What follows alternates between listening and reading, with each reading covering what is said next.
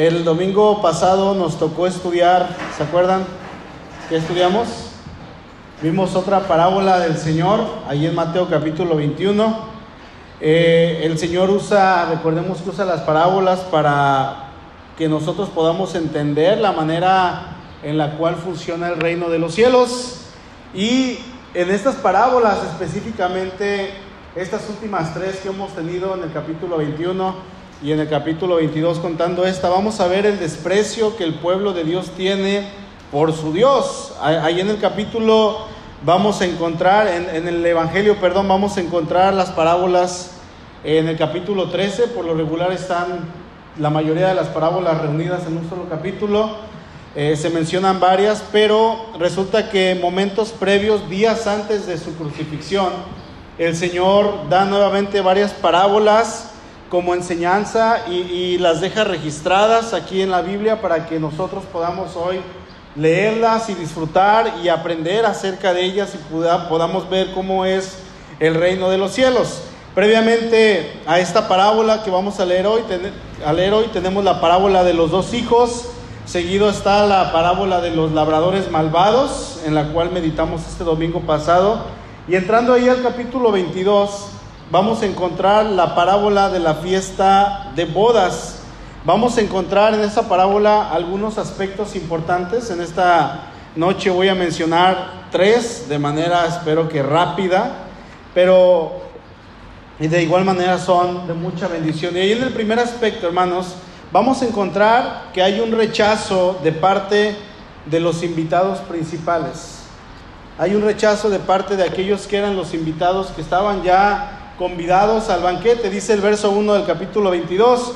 Respondiendo Jesús les volvió a hablar en parábolas diciendo, el reino de los cielos es semejante a un rey que hizo fiesta de bodas a su hijo y envió a sus siervos a llamar a los convidados a las bodas, mas estos no quisieron venir. Volvió a enviar otros siervos diciendo, decida a los convidados, he aquí, he preparado mi comida, mis toros y mis animales engordados han sido muertos y todo está dispuesto, venid a las bodas. Mas ellos, sin hacer caso, se fueron, uno a su labranza y otro a sus negocios. Y otros, tomando a los siervos, los afrentaron y los mataron. Hasta ahí vamos a leer. Vamos a ver que esta parábola hace alusión al hecho de que hay una boda.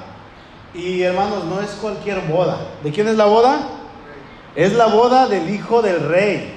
Es la boda del hijo del rey. O sea, estamos hablando de eh, es una boda real.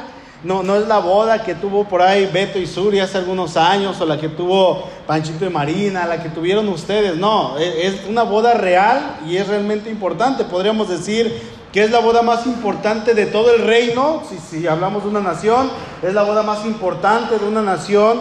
Y a esta boda había ya algunos invitados predeterminados que se supone que iban a estar ahí. Y es que cuando uno hace su boda, uno va acomodando a sus invitados, los que van a ir, uno va haciendo la lista. Yo recuerdo que, de hecho, hasta la fecha ahí en mi teléfono tengo, tengo notas que, que datan del 2013 y tengo ahí bodas, eh, invitados para la boda. Y tengo ahí una lista de invitados y en esa lista tengo unos que están palomeados y otros que están tachados, que a lo mejor estaban invitados en un momento eh, primero antes de comenzar y luego se desinvitaron y, o, dijeron no vamos a ir y se tacharon. Entonces ahí están los, los, en la lista los nombres, todavía nunca los quise borrar y no los voy a borrar, ahí siguen como un recuerdo.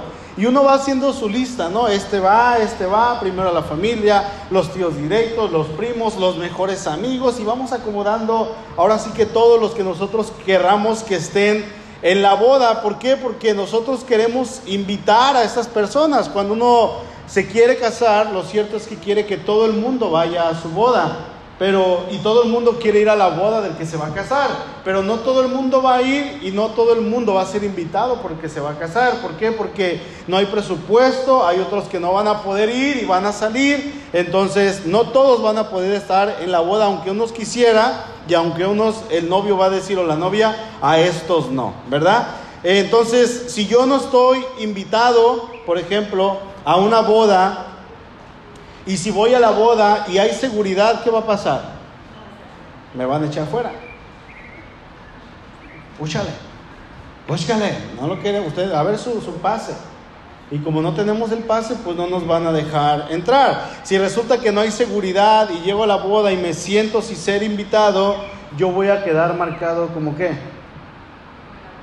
Como un gorrón, exactamente, como alguien que solamente va a comer y solamente va a gorrear, porque eso es lo que mucha gente va y dicen, va, como decimos coloquialmente, vamos a comer y vamos a tomar. Bueno, los que antes de Cristo tomaban, a eso iban a las bodas y se sienta, pero eh, obviamente no va a ser bien visto porque no fue invitado. Quizá el novio, la novia, ya por cortesía se van a acercar y, ay, qué bueno que viniste, no te llegó mi invitación, aunque no se la hayan enviado. Y bueno, pero mira, estás aquí, eres parte de la familia y así se hace. Pero bueno, este hombre, este rey, dice que había una lista de invitados y estos eran los que estaban ya predeterminados a ir a esta boda. Ellos iban a ser los que iban a participar y ellos iban a estar en ese lugar de honor en la boda del hijo del rey. Sin embargo, cuando se les hace el llamado, la invitación a la boda, dice que estas personas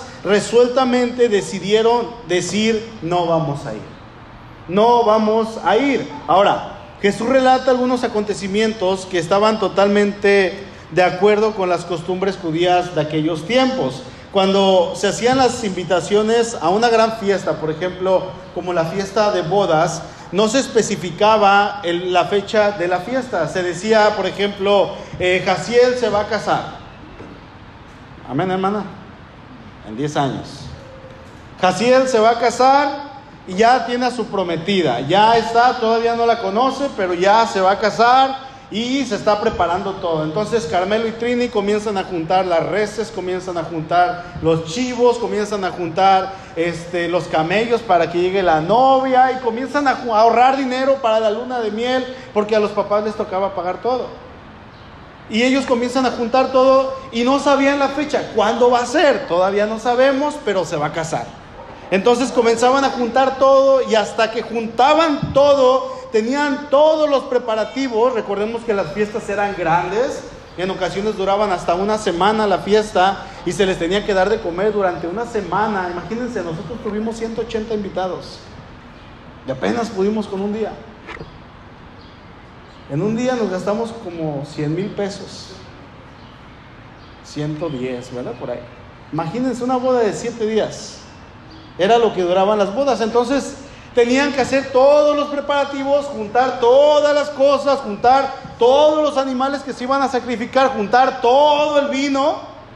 Y al final se hacía la invitación y ya cuando todo estaba preparado, ahora sí se enviaban a los siervos con la notificación final a decirles a los invitados que ya estaba lista la boda. Así como que de un momento para otro las personas estaban trabajando, estaban haciendo sus cosas de manera normal y llegan los siervos y le dicen, oiga, señora Ángeles, ¿se acuerda que hace dos años le dijeron que fulanito se iba a casar? Sí, bueno, la boda es hoy. ¿Qué? ¿Qué? La boda es hoy. Y también algo que hacía el invitado, el, el anfitrión de la boda, les proveía ropa a los invitados. ¿Se imaginan? Les proveía ropa. O sea, tenía que tener todo listo. No, era, no eran cualquier cosa. Estoy hablando de una boda real, hermanos. ¿Sale? No vayan a con Gustavito y qué onda con mi traje. Es el próximo. A ver, Gus, si quiero una boda de siete días. A lo mejor ni los invita, hermanos. Y no le reclamen, por favor. ¿Ok?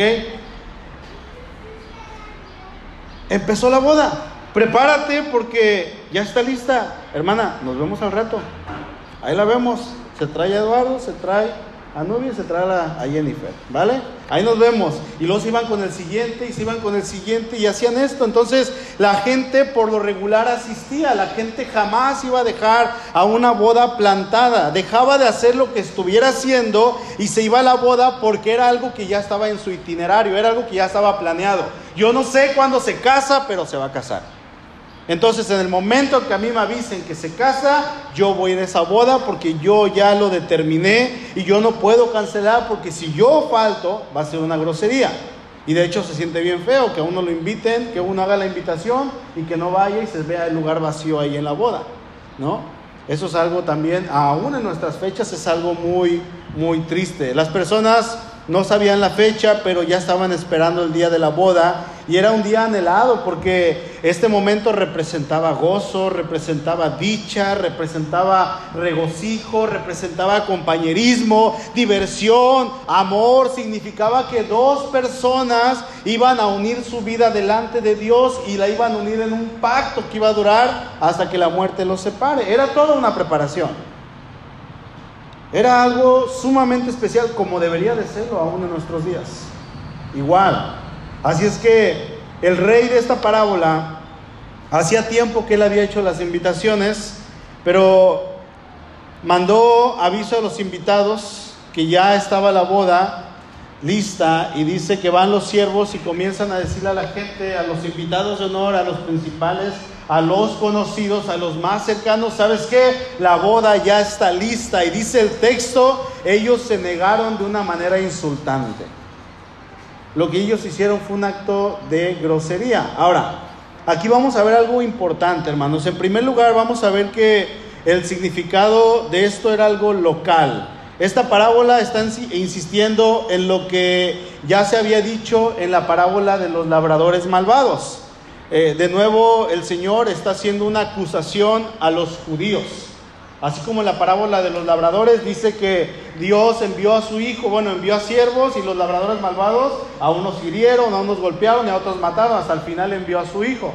De esta manera está representando lo mismo, está hablando del pueblo local, está hablando de la nación de Israel. Los invitados que se negaron a ir cuando llega ese momento representan a los judíos. Los judíos desde temprano, desde tiempo de antaño, desde un principio, Dios los había invitado a ser su pueblo escogido. Y podemos decir que la nación judía empezó con Abraham. Ahí empezó, ahí tenemos el registro, pero si vamos hacia atrás, ¿quién fue el padre de Abraham? Taré, y luego Nacor, y luego vamos hacia atrás, y vamos a llegar a Noé, y luego más atrás, y vamos a llegar a Sed, y de Sed Adán, y vamos a ver que desde un principio, hermanos, desde el primer hombre, Dios se encargó de cuidar esa línea para que llegara Abraham, para que llegara este David, para que llegara Zorobabel, para que llegara Jesucristo. Todo fue una preparación desde el primer momento. Entonces, la nación judía ciertamente comienza con Abraham, pero podemos ver que el cuidado de Dios está desde un principio, desde el primer hombre hasta que llega Jesucristo. Entonces, ellos se negaron desde tiempos primeros. Dios los había dicho, ustedes van a ser mi pueblo escogido. Ahí en Éxodo 19:5, Dios les dice a ellos, ahora pues, si dieren oído a mi voz y guardan mi pacto, ustedes, les dice el Señor, ustedes, no le dice a los babilonios, o sí, ni a los asirios, ni a los africanos, ni a los etíopes, bueno, son los mismos, ni a los griegos, no, a, a nadie. ¿A quién le dice? A los hebreos. Están saliendo, recuerden, están saliendo de Egipto. Y ellos van así como que no saben hacia dónde van, no saben, simplemente están siguiendo a Moisés y Moisés no sabe a dónde va. Y ellos dicen, ¿qué hacemos? Entonces el Señor les habla y les dice, si ustedes dan oído a mi voz y guardan mi pacto, ustedes que han sido esclavos, desde que se acuerdan su abuelo, su bisabuelo, su tatarabuelo, su tatara, desde todos los que se acuerdan en 430 años, ¿cuántas generaciones no son? Dice, ustedes serán mi especial tesoro sobre todos los pueblos, porque mía es la tierra. Dios decidió escoger un solo pueblo. ¿Quién me puede decir cuántos países hay en nuestro, en nuestro planeta? Yo no tengo esa información, nadie sabe. Debería haber venido el hermano Alfonso, él sabe todo eso. Imagínense cuántas naciones hay. En nuestro país cada estado tiene su bandera. Y, si vamos a Torreón, vamos a ver que los de Torreón son muy diferentes a los de nosotros, aunque sean mexicanos. Si vamos a Sinaloa, vamos a ver que son muy diferentes. Si vamos a, a Miachacuán, ya están hablando así, Matu, ¿verdad? Ya es muy diferente a nosotros. ¿Cuántas naciones no son, hermanos, en la tierra? ¿Cuántos estados, cuántos países? Y Dios decidió escoger A uno solo. Ustedes, dice, perdón, a ver, 195 países a nivel mundial. De entre 100, los que tenemos ahorita, obviamente, de entre 195 países, vamos a ponerlo así, Dios decidió escoger una sola nación. Porque ni modo que se hayan votado los continentes después, ¿no? Ya estaban. Dios decidió escoger una sola nación, a los hebreos, y dijo, si ustedes dan oído a mi voz y guardan mi pacto, van a ser, no dice mi tesoro, no, dice, van a ser mi especial tesoro sobre todos los pueblos. Y dice, porque mía es toda la tierra, o sea, de entre todos los estoy escogiendo a ustedes. Ellos serían su especial tesoro, su pueblo, sus escogidos, sus hijos, aquellos que anunciarían de este Dios a todas las naciones, aquellos que vivirían dentro del pacto que Dios había establecido para ellos. Sin embargo, dice el texto que ellos se negaron rotundamente a seguir a Dios. No quisieron. Y esto no, no fue para el pueblo cuando Dios les dijo ahí en Éxodo 19, no solamente fue para ellos, Dios también se lo dijo a Abraham, se lo dijo a Isaac, se lo dijo a Jacob, se lo dijo a David, se lo dijo en muchas ocasiones al pueblo, ustedes son mi especial tesoro, ustedes son mi pueblo, yo los escogí, yo los rescaté, yo los salvé, yo los he cuidado, yo los he guiado, yo he estado con ustedes. Cuando me han fallado yo los perdono, cuando claman a mí ahí estoy. Dios se los había dicho en muchas ocasiones, en todo el tiempo el Señor se los decía. En otras palabras, vamos a ponerlo en esta parábola, que ellos serían los convidados a las bodas ellos tendrían ese lugar de honor en la mesa. ¿Sí? Pero ¿qué dice? Ellos se negaron. Ahora, en segundo aspecto, vamos a encontrar que hay un juicio de parte del rey hacia estos que le rechazaron. Dice ahí en el verso 7, al oírlo el rey se enojó y enviando a sus ejércitos destruyó a aquellos homicidas y quemó su ciudad.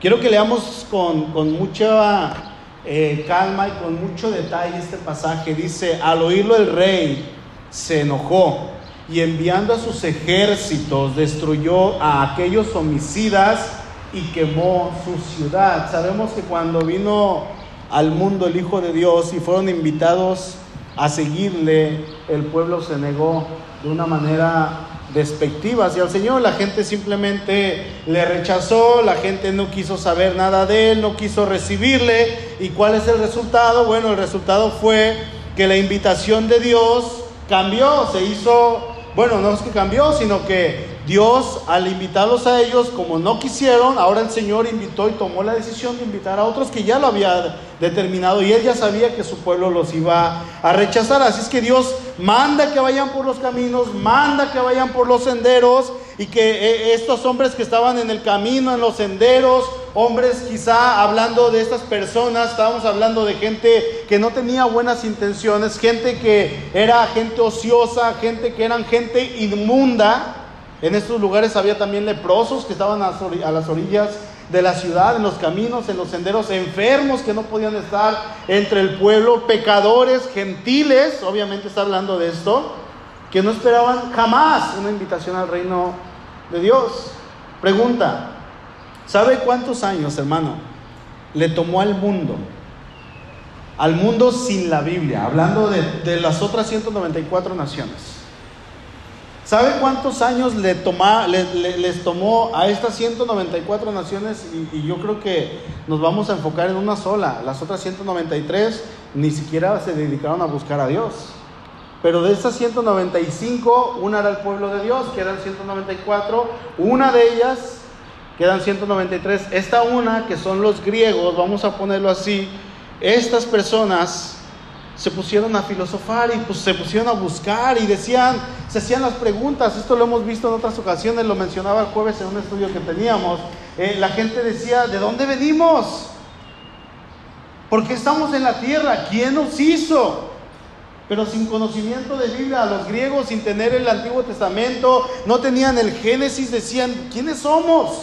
¿Qué hacemos en esta tierra? Y, y el filósofo se agarraba inventando sus cosas, filosofando Y moría ese filósofo y se levantaba otro de sus alumnos y entonces él seguía filosofando y luego daba sus ideas y moría y luego se levantaba otro alumno hasta que después de tantas generaciones se levantó uno que dijo, ah, venimos de el ente, no el ente, el ente. Y dijo, hay un ente creador que hizo todas las cosas y ya estaba hablando de Dios después de tantas generaciones.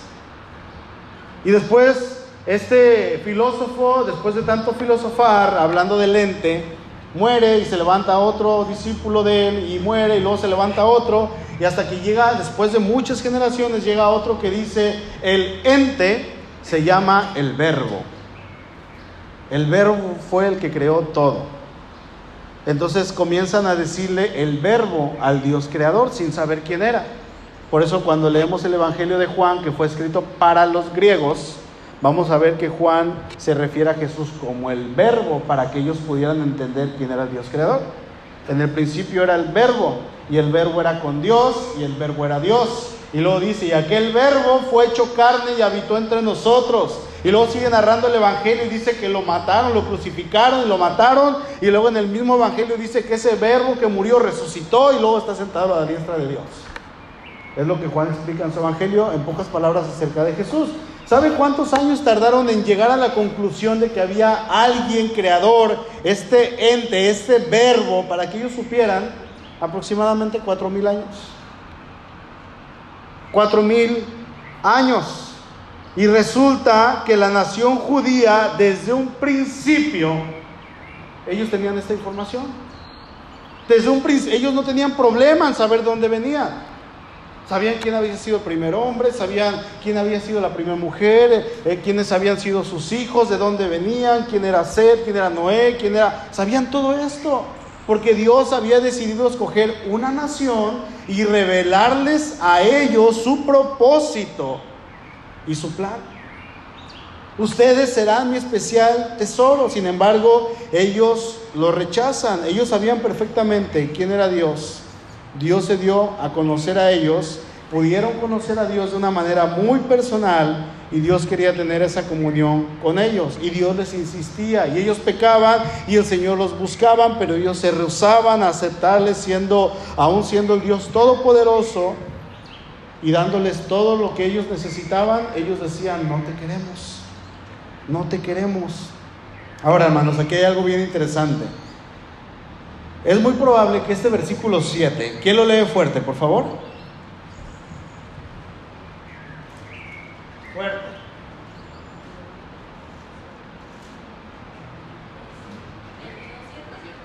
El 7.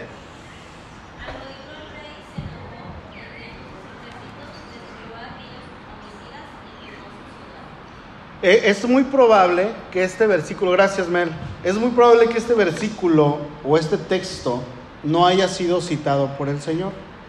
Él no dijo eso. La pregunta es, ¿por qué está aquí? ¿Por qué Mateo 22.7 está si no lo mencionó el Señor Jesús? Bueno, Mateo pudo ver que las consecuencias de este rechazamiento de los judíos hacia su Dios fueron terribles. Probablemente este verso es una interpretación del mismo evangelista, hablando de Mateo. Eh, eh, es el versículo 7 que dice que el rey mandó a sus ejércitos contra los que rechazaron esta invitación, dice, y quemaron su ciudad. Así dice el verso, ¿verdad? Esta introducción de los ejércitos y esta quema de la ciudad parece a primera vista que, cuando leemos el texto está totalmente fuera de contexto. Ese versículo no encaja ahí. Ese versículo no debería estar ahí en el contexto de las invitaciones a la fiesta de las bodas. Entonces, ¿por qué está ahí? Bueno, recordemos que cuando Mateo escribe su evangelio, el evangelio de Mateo, por ahí de entre el año 80 o el año 90, habían pasado, imagínense, desde el año 30 hasta el año 80, habían pasado 50 o 60 años casi. Supongamos que lo escribió en el año 60, 65, 35 años. No, pasó tiempo después, perdón. Eh, había pasado más de 50 años desde que escribe su evangelio y probablemente eh, Mateo estuvo presente cuando Jerusalén fue destruida. No sé si recuerdan la historia, pero Jerusalén es destruida en el año 70 por un general romano llamado Tito. Este general más adelante se hizo emperador. Y bueno, eh, ¿qué pasó entre el ministerio de Jesús y, y entonces? Bueno, la respuesta es obvia, la destrucción de Jerusalén por los ejércitos ahí en el año 70, el templo fue saqueado y fue quemado. ¿Se acuerdan que el Señor dijo, ven todas estas piedras y ven toda esta hermosura? No va a quedar piedra sobre piedra que no sea derribada. Todos se lo van a llevar, todo va a ser acabado. Se dice que este templo que Herodes construyó, las paredes estaban llenas de oro. Era, era un templo sumamente hermoso. Cuando el ejército llega a Roma, a Jerusalén, los romanos y llegan y sitian la ciudad, los judíos dicen, vámonos al templo. Y se meten al templo y al meterse al templo, los romanos dicen, pues están en el templo, hay que prenderles fuego. Agarran flechas con fuego, las lanzan, las flechas se clavan en la pared, en el oro, y se prende el edificio y el oro se comienza a derretir. Entonces el oro se incrustó a las piedras. Y cuando ellos llegan y derriban y queman el templo y queman la ciudad, el oro estaba bien pegado y dice, pues vamos a llevarnos las piedras y se las llevaron. Y se cumplió la profecía del Señor. Y Mateo vio todo esto. Y Mateo vio que el rey había convidado a los judíos, a los invitados a la boda, y ellos la habían rechazado. Y como le rechazaron, hubo una consecuencia. Pero antes de esta consecuencia, bueno, después de esta consecuencia, el Señor dice, pues inviten a todos. A todos los que, los que se puedan, no hagan omisión a ninguno, invítenlos a todos. Pero antes de invitar a todos, viene la consecuencia para el pueblo de Israel. Viene, dice que el rey mandó a traer a sus ejércitos, hablando del ejército romano, porque acuérdense que Dios usa a las naciones otras para juzgar a su pueblo. Y quemó su ciudad, quemó el pueblo, quemó el templo que ellos tenían. Entonces Mateo probablemente dio su interpretación a este texto y él lo incluyó ahí como si hubiera sido palabra del Señor. Entonces es probable que el evangelista añade esto como un comentario suyo a estas terribles cosas que sucedieron a la nación que se negó a aceptar el camino de Cristo. Recordemos, hermanos, que los escritores tanto del Antiguo Testamento como del Nuevo Testamento, ellos escribían según su cultura, su educación, sus vivencias, su contexto y lo que estaba pasando alrededor suyo. No es lo mismo leer a un Pablo que a un Moisés, no es lo mismo leer a un Pedro que a un David. Ni siquiera tenían la misma solvencia económica. David era un rey, Pedro era un pescador. David tenía todos los recursos, Pedro no. ¿Sí? No es lo mismo. El Espíritu Santo ciertamente los inspiraba, pero no quitaba quien, ellos eran. Eso es algo muy importante. No eran robots automatizados, programados para escribir lo que el Señor, el Señor dijo. No, no era así. El Señor los usaba con todos sus defectos, con todo lo que ellos eran y ellos escribían las cartas que tenemos en el Nuevo Testamento. No es lo mismo leer, por ejemplo, a un Pablo que a un Pedro. Si leemos, si todos supiéramos aquí griego y leemos los escritos del apóstol Pablo, vamos a leer que el apóstol Pablo tiene una perfecta dicción y una, eh, una manera de escribir sumamente perfecta y un lenguaje altísimo, como de una persona de Oxford, una universidad así, Harvard. ¿No? Y cuando vemos que escribe Pedro, vamos a verlo como que escribe como alguien lleno de faltas de ortografía, zoológico con S, Sua con Z, Alberto con H. Así escribía el apóstol Pedro. Sin embargo, ahí están sus escritos, inspirados por Dios para edificación de la iglesia, al igual que los escritos del apóstol Pablo. Entonces Dios los usaba. Mateo usó lo que él estaba viendo, lo que él estaba poniendo, lo que él estaba viviendo en ese momento y lo escribe. Por eso es probable que este versículo él lo metió aquí de sus propias palabras, viendo que el pueblo rechazó, entonces vino el juicio de Dios y después del juicio, ahora sí vamos a invitar a todos los que quieran venir a las bodas y con esto entramos al tercer aspecto vamos a encontrar también que hay una invitación por gracia, le puse graca, ¿verdad? Por gracia de parte del rey para aquellos que no eran dignos. Vamos a ver una invitación por gracia de parte del rey para aquellos que no eran dignos. Dice el verso 8, entonces dijo a sus siervos, las bodas a la verdad están preparadas, mas los que fueron convidados no eran dignos. Jesús nos va a mostrar a un pueblo que rechazó a su Dios y por tal motivo ese Dios quiso hacer partícipes a otros pueblos que no eran pueblo. Dios les había prometido que serían su pueblo, pero siempre vamos a encontrar que la promesa iba condicionada a la obediencia del pueblo. Si tú obedeces, entonces yo. Si tú haces esto, entonces yo. Si tú haces, pero si tú haces lo otro, entonces también van a venir consecuencias, ¿sí? Por ejemplo, Dios siempre les decía que ellos serían su pueblo, que Él los había escogido, que, que, que estarían con Él siempre cuando ellos obedecieran a los mandatos que Él había dado, de esa manera. Yo voy a estar con ustedes si ustedes obedecen. Si ustedes obedecen, yo no voy a estar con ustedes, así de simple. Obedecen, estoy. Desobedecen, no estoy. Así. No era, no era de otra. De lo contrario, el Señor los iba entonces a desechar. Verso 8. Dice, las bodas a la verdad están preparadas, mas los que fueron convidados no eran dignos. Id pues a las salidas de los caminos y llamen a las bodas a cuantos halléis. Y saliendo los siervos por los caminos, juntaron a todos los que hallaron juntamente malos y buenos, y las bodas fueron llenas de convidados. Esta invitación de parte de Dios, hermanos, para nosotros nos tiene que recordar algunas cosas que son importantes. En primer lugar, nos recuerda que la invitación de Dios es una fiesta tan alegre como una fiesta de bodas. Es alegre como una fiesta de bodas. Yo no sé si, si algunos que estamos aquí este, vamos a ir a alguna boda más adelante, pero si nos invitan no vamos a ir llorando, no, vamos a ir alegres, porque se va a casar alguien que nosotros estimamos. No fuimos a la boda de Cirito y no fuimos llorando. Bueno, sí, porque se le iban a llevar. Pero no fuimos llorando porque se estuviera casando, nos estábamos alegrando, gozando, hermanos. Cuando alguien considera que el cristianismo es una renuncia a todo aquello que va a traer gozo, regocijo, placer, una gozosa compañía, estamos confundiendo y estamos malentendiendo lo que es el Evangelio, porque el Evangelio no es aceptar algo triste por dejar lo que era bueno, no, es todo lo contrario. El Evangelio es aceptar, ahora sí que lo mejor, la dicha, el gozo, el regocijo, la, la, paz, la diversión sana, diversión sana.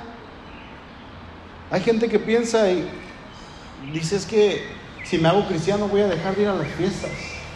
Yo cuando me estaban empezando a presentar a Cristo decía, es que si, si me hago cristiano, ya no voy a ir a los antros. Y hermano, nunca fui a un antro, pero yo quería ir.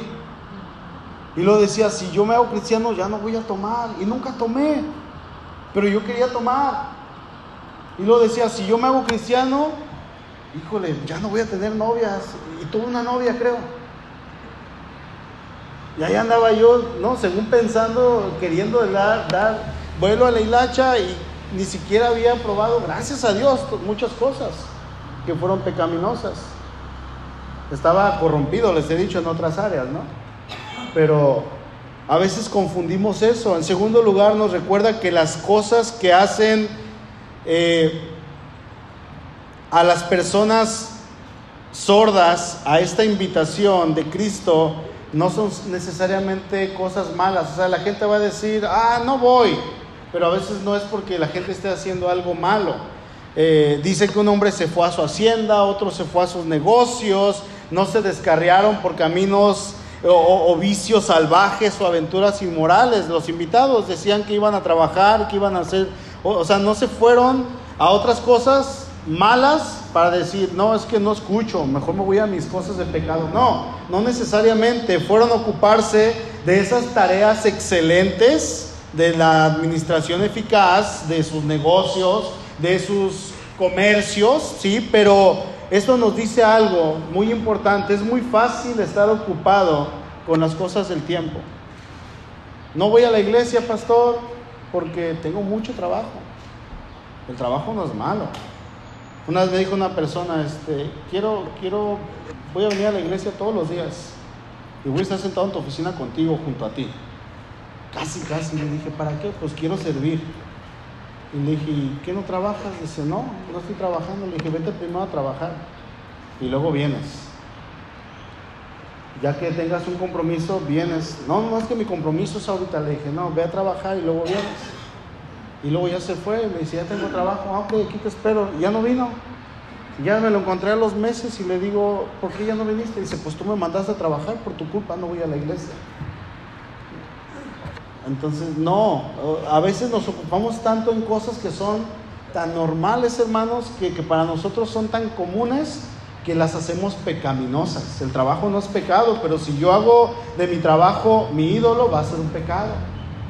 ¿Sí? Y eso es en todas las áreas. Nos olvidamos de la eternidad, estando ocupado en las cosas que se ven, yo me olvido de las cosas que no se ven. Escuchar las demandas insistentes que el mundo nos dice nos hace eh, eh, eh, olvidar o no escuchar aquella voz que no se escucha audiblemente, que se escucha en el corazón. Entonces, la tragedia de la vida es que a menudo las cosas menos buenas desplazan a las mejores. ¿Sí me explico? Las cosas menos buenas desplazan a las mejores. Una persona puede estar tan ocupada ganándose la vida honradamente que no se da cuenta que se está perdiendo la vida.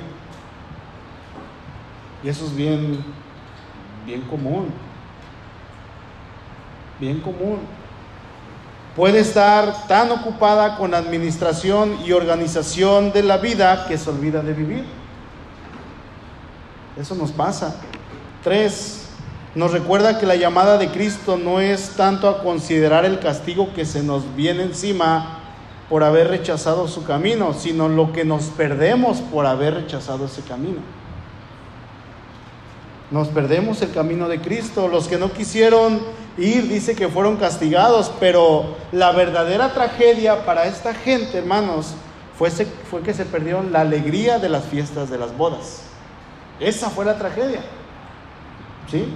Si rechazamos la invitación de Cristo, algún día nos vamos a dar cuenta de lo que, que, lo peor no es lo que vamos a sufrir, sino las cosas preciosas que nos perdemos o que nos estaremos, que nos habremos perdido por rechazarlo. O sea, estar disfrutando de la plenitud de la supremacía de Cristo. Y por último, nos recuerda que la invitación de Dios es la invitación de la gracia. La invitación de Dios es la invitación de la gracia. Los que iban por los caminos y los senderos, hermanos, no tenían ningún derecho a la atención del rey, no eran dignos, no podrían jamás ellos ni siquiera en su mente haberles pasado el ser invitados a una fiesta real, a una boda real del hijo del rey, imagínense. Y todavía, o sea, pensar que se habían ganado eso ni por la mente les pudo haber pasado. No se les presentó de ninguna otra manera. O se les pudo haber presentado otra opción como esta. Y ellos dijeron, vamos, vamos. Así es que debemos darnos cuenta cuán bendecidos somos, hermanos, por el hecho de que hemos sido invitados a las bodas de este Cordero. ¿Se dan cuenta? Hemos sido invitados. Es lo mismo que la parábola de los hijos malvados, es lo mismo que la parábola que compartía David la semana pasada. Es lo mismo que hemos estado compartiendo aquí durante ya muchos meses. ¿Qué cree, hermano? Usted y yo no solamente somos invitados, sino que nosotros somos la novia.